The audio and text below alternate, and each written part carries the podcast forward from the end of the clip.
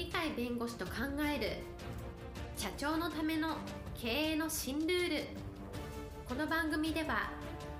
企業が選ぶ弁護士ランキングで税務部門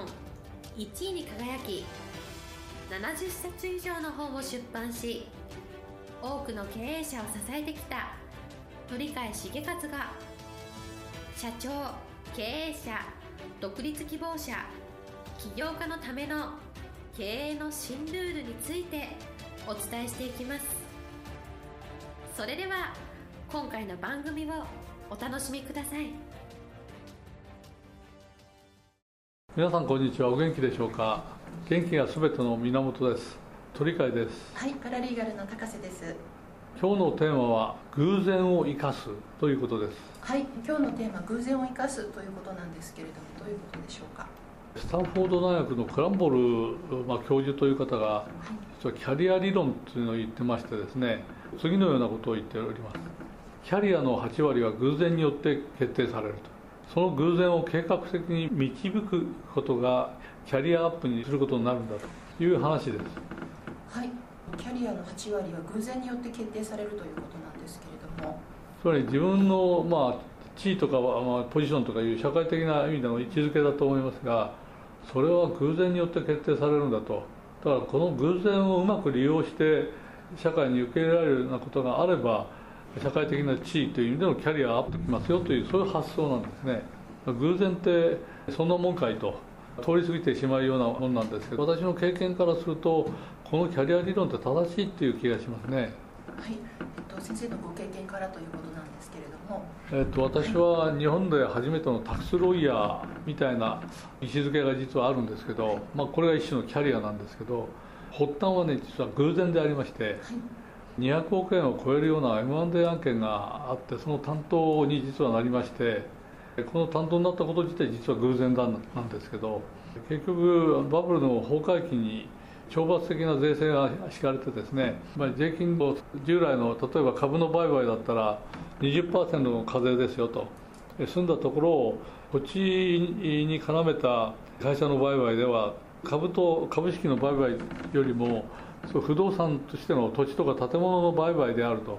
いうふうに見なされるような場合には懲罰的にめちゃくちゃ高い税金がかかるという税制が引かれてたんですね。それで案件としては会社の株式の売買普通だったら20%のしか課税かかんないんですがそこが持ってるのは実はほとんどが不動産が持ってたんでそうすると不動産の実数を不動産の売買と同じじゃないかと見られたら重い課税いや単なる株式の売買だったら軽い課税とこういうやつだったんですね。それで内容をちょっとここで詳細にしゃべるわけにいかないんでしゃべんないですけど税金のことだから当時はまだ弁護士になりたてなんで税金のこと全然知らなくてそんなことを調べてもよく分かんない。なかったいろんな人に聞いてみても結論は何か言うんだけど理屈がはっきりしないと。自信持ってお客さんにこういう具合でこれは税金がかかりませんからやりましょうというふうになかなか言えないと。いうので当時はあのいろんな人の話を聞いた上で酒税局というのは当時大蔵省にありましてですね課長補佐が一番知ってるぞというのがあのそのアドバイスだったんでそこに何回も電話して結局3回か4回か忘れましたけど電話に出ていただいたその担当の課長補佐の方優秀で私の話を聞いて、うん、それは20%の課税で懲罰的な課税ないから安心しろと。理屈はこういう理屈で法文はこう書いてあるのこの条文の読み方はこうやって読むんだと。本は大体こういうところと項目を読んだら分かるぞっていうのを親切に教えてくれてああすごい人がいるんだなと思ったんですけど逆に言うとそれまであったいろんないろんな人に会ったんですけどたくさんさんは、ね、実は聞いたんですけど意外と税金に詳しい人いないねと。でも M&A は僕ら契約しなきゃいかんから契約するんだったら懲罰的な課税なのかそうじゃないかみたいな税法も知らないとまずいねというふうに思ったんですね。そういう意味では偶然の出会いの実は事件だったんですけどこれだと税金はやっぱり弁護士やらなきゃダメだねと当時は弁護士なんて税金やる仕事じゃないよっていうふうに思われたんですけどやっぱり税金が重要だと分かったんでそれが一番どこがあの教えてくれるところで一番いいんでしょうねって探り当てたのが実は金融財政事情問題研究会ってなってそこに FP 研修ってなってファイナンシャルアドバイザーみたいな FP みたいなそういうことを教育してくれるとこがあってそこが一番実務的な意味での税法を知ってるぞっていうんで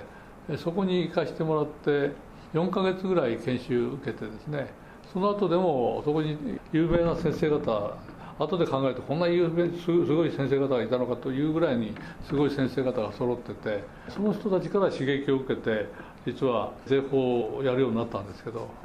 そのおかげで当時は税法をやる弁護士がいなかったんで企業系っていうかそういう系統での弁護士としてはおそらく私が初めてタックスロイヤーみたいな役割だったんだと思うんですね。そういう意味では偶然に出会った事件で偶然にあったけどもそれをそのままなおざりにしないでやっぱ必要だからやってみなきゃいかんねっていうので個人でお金185万ぐらい振り込んでいきましたしその後もちゃんとそこを実務的にやるには税務訴訟とか税収賠償責任とかいうそういう税税資産にまつわる法律を知らなきゃいかんねというのでそういう勉強を重ねておりましたのでそれが後になって税金ができる企業の側の弁護士だっていうタックスロイヤーというそういう発想に切り替わったんでそれで私の弁護士人生が急激に上昇気流に乗って知名度上がっていくという今の自分の基礎を作ってくれた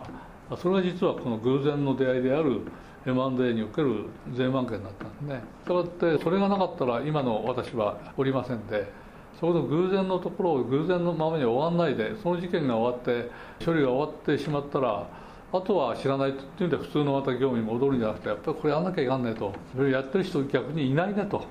そしたらやっぱり自分もやんなきゃまずいねと。いうのが重なってやった結果がやはり今の自分を作っておりますからここをやることでいろんな出会いが後であってそれは全て自分にとってプラスになるというのがありますのでやっぱり偶然というのはバカにしないでその偶然をどうやってその自分の将来に生かすかっていう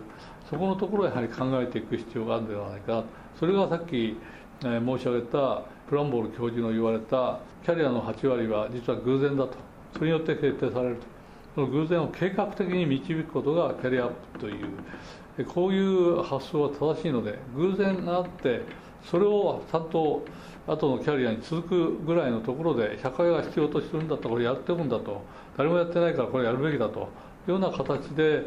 計画的なところの発想に切り替わること。これは自分の将来を築くんだなっていうのが体験上分かったのでありまして。そういう意味ではこれが最悪の偶然であればあるほど逆に言うと先駆者のいないようなキャリアを築くと。